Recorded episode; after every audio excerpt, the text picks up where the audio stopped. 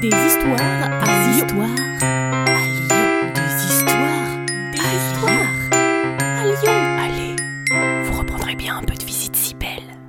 Saison de Noël. L'allée Flora Tristan se situe dans le 7e arrondissement de Lyon, vers la place Jean Jaurès.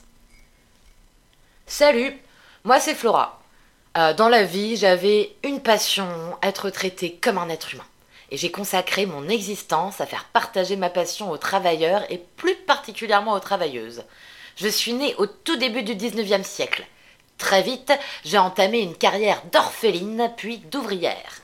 À 17 ans, je me suis mariée avec mon patron. Ouais, je sais, ça craint. En même temps, c'était soit ça, soit mourir de faim. Je suis devenue jeune maman, puis je suis devenue jeune femme battue, et c'était vraiment nul.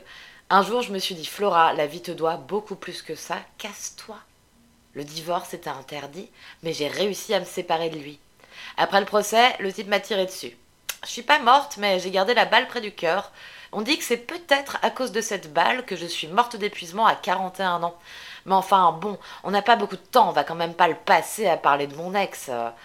Une fois libérée de ce mariage, j'ai voyagé et j'ai écrit des comptes rendus de mes voyages.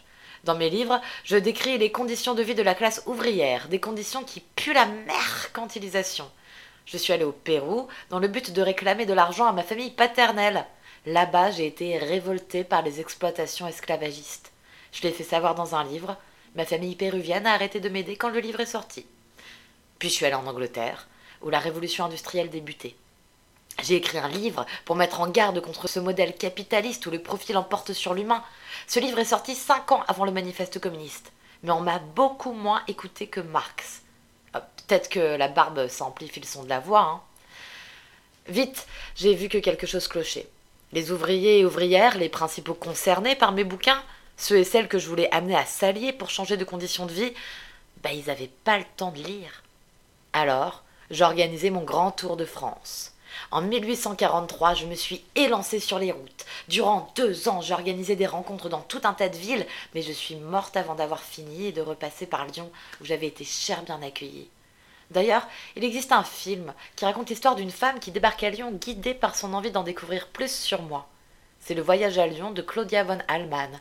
On y découvre la ville à la fin des années 70. Parfait pour une soirée de décembre. Allez, salut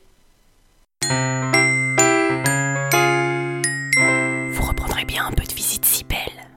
Salut à vous Ce podcast d'histoire, de légendes et de gognandises lyonnaises vous est proposé par les visites si belles, visites théâtralisées et comptées à Lyon.